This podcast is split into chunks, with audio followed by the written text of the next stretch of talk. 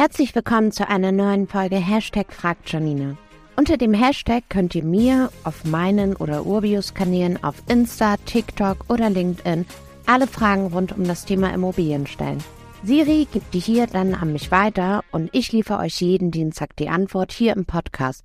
Jetzt bin ich gespannt, welche eurer Fragen Siri heute dabei hat.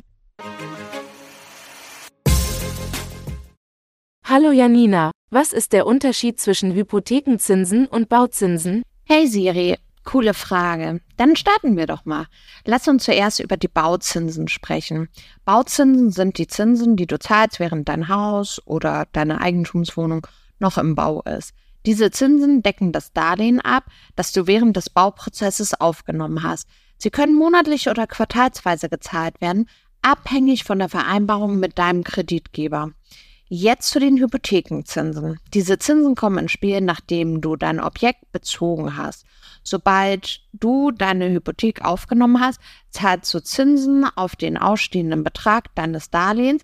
Diese Zinsen können sich je nach Art des Darlehens und den aktuellen Marktzinsen halt auch verändern.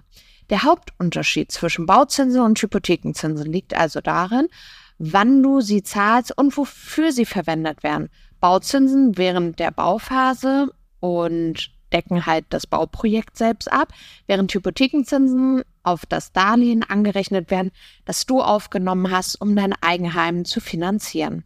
Beide Arten von Zinsen beeinflussen deine finanzielle Situation.